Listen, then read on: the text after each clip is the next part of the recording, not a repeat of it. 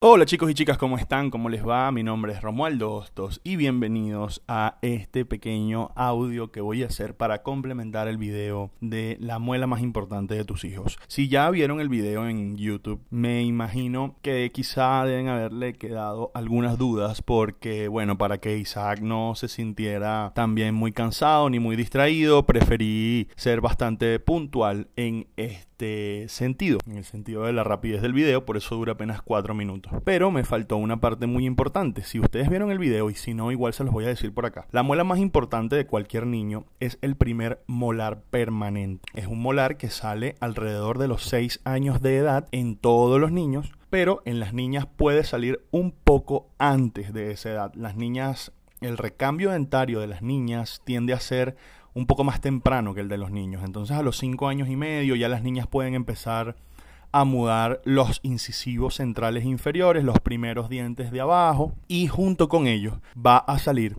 al unísono, en paralelo, va a salir la primera muelita, el primer molar superior e inferior permanente. ¿Esto qué quiere decir? Que esa muelita, el primer molar, va a salir sin mudar ningún diente antes, a excepción de los incisivos centrales inferiores que están por delante. ¿Qué quiere decir esto? Que cuando usted vea que su niño o niña tiene los dientes de adelante flojos, los tiene ya sueltos, los incisivos centrales inferiores. En ese momento usted puede abrir la boca del niño o niña y verificar que ya la encía por detrás del último, de la última muelita permanente, perdón, de la última muelita temporal, va a estar esa encía enrojecida o quizá ya estén saliendo las cúspides de ese molar. Pero ¿por qué es importante el primer molar permanente para todos los niños? Bueno, primero que nada es importante porque al no tener que mudar ninguna muelita de leche antes de que él pueda salir, las madres piensan que ese molar es de leche. Como no le pusieron debajo de la almohada la muelita alada de los dientes, muchas veces los padres y madres piensan que ese molar es de leche. Por lo tanto, cuando ni Dios lo quiera, esos molares terminan con una caries, hay muchas madres que dicen, ah, no importa, porque esa muelita la va a perder.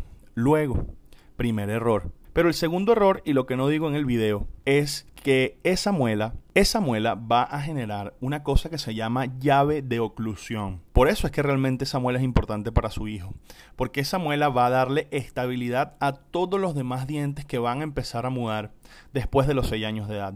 Si el niño pierde esa muela producto de una caries gigantesca que no permita ni siquiera hacer un tratamiento de conducto, porque así me han llegado casos, entonces al extraerla va a haber una desestabilización de todo lo que son las llaves de oclusión a partir de eso. Por lo tanto, es muy importante que a partir de los 6 años y desde antes, pero a partir de los 6 años haya una estricta higiene en esas muelitas y dientes que van a salir permanentes, porque no hay otra oportunidad. Después que éstas se pierdan, no van a salir más.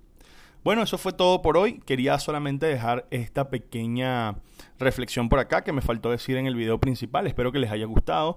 Em, vamos a hacer un poco más de podcast, eh, vamos a hacer un poco más de audio, sobre todo para complementar mm, los videos que a veces se me pasan cosas por decir. Espero que les guste y que puedan disfrutar de la información que les comparto. Nos vemos en un próximo capítulo de Un Dentista audio o de un dentista podcast, todavía no sé cómo le voy a llamar, pero definitivamente de un dentista en YouTube. Chao.